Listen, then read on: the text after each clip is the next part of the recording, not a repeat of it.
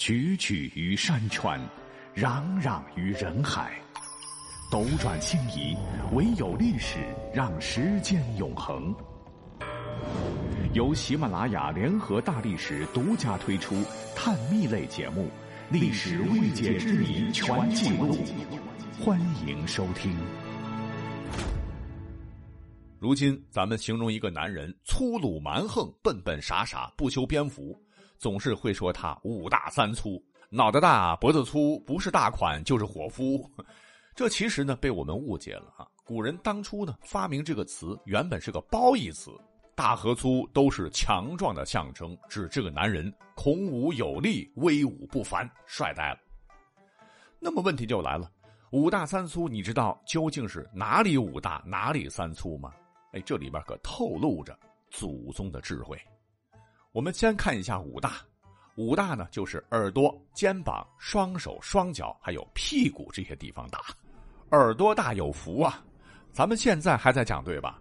老辈人呢有个说法，说如果一个人的耳垂越大越厚，色泽红润，则说明这个人福寿要优于常人。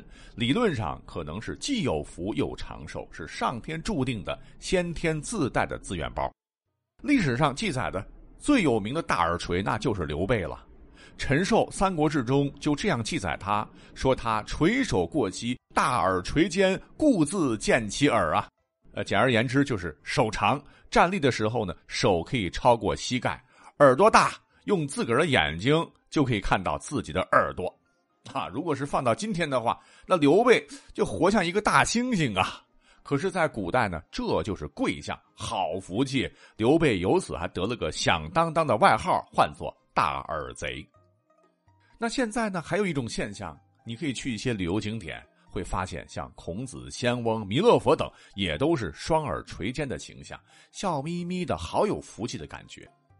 关于“耳大有福”的说法呢，不仅流行于我国、朝鲜、日本等亚洲国家，欧美等西方国家也有流传。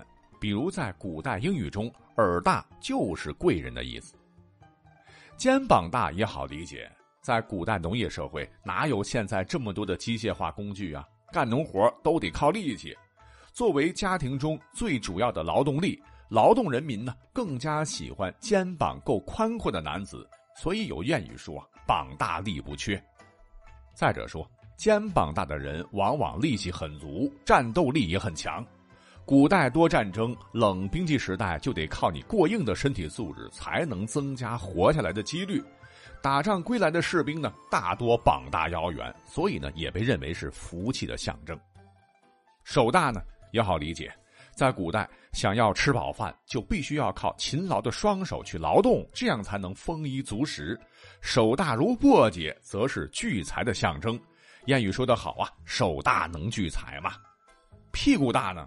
哎，就说明坐姿稳重，定大江山稳呐。脚大就更好了，一双大脚那是劳动人民不可缺少的。脚大走四方啊，站得稳，走得远，去哪里都方便，讨点生计不成问题。对应的三粗指的又是什么呢？就是说腰粗、腿粗和脖子粗。腰粗的男人呢，给人一种靠得住、很稳重的感觉。有的男生呢，杨柳细腰，一阵风好像能把他给刮折了。古代女生不喜欢，感觉这比较柔弱，没有安全感。腿粗呢也好理解，古代农业为主，很多体力活，连日常外出大多都是靠步行，经常锻炼，那双腿就容易变粗。古人觉得这很棒啊。当然了，现在人不劳动，有的腿也很粗，不过那都是肥肉，没有力气。最后一个脖子粗。那给古人的印象也是粗壮有力、稳重的感觉吧。古代的社会劳动主要是靠人力，只有人强壮了，才能创造更多的价值嘛。有条件让老婆孩子吃饱穿暖，日子过得富裕。古人会讲，一个骨瘦嶙峋的人，连砍个木头都感觉没有力气，还能干什么？因此，五大三粗这一套下来，浑身上下那都是又粗又大又壮，全都说明这个男人的体格很好嘛。于是呢，古代女子都对他们是趋之若鹜，故而呢，他们也被看作有福之人的象征了。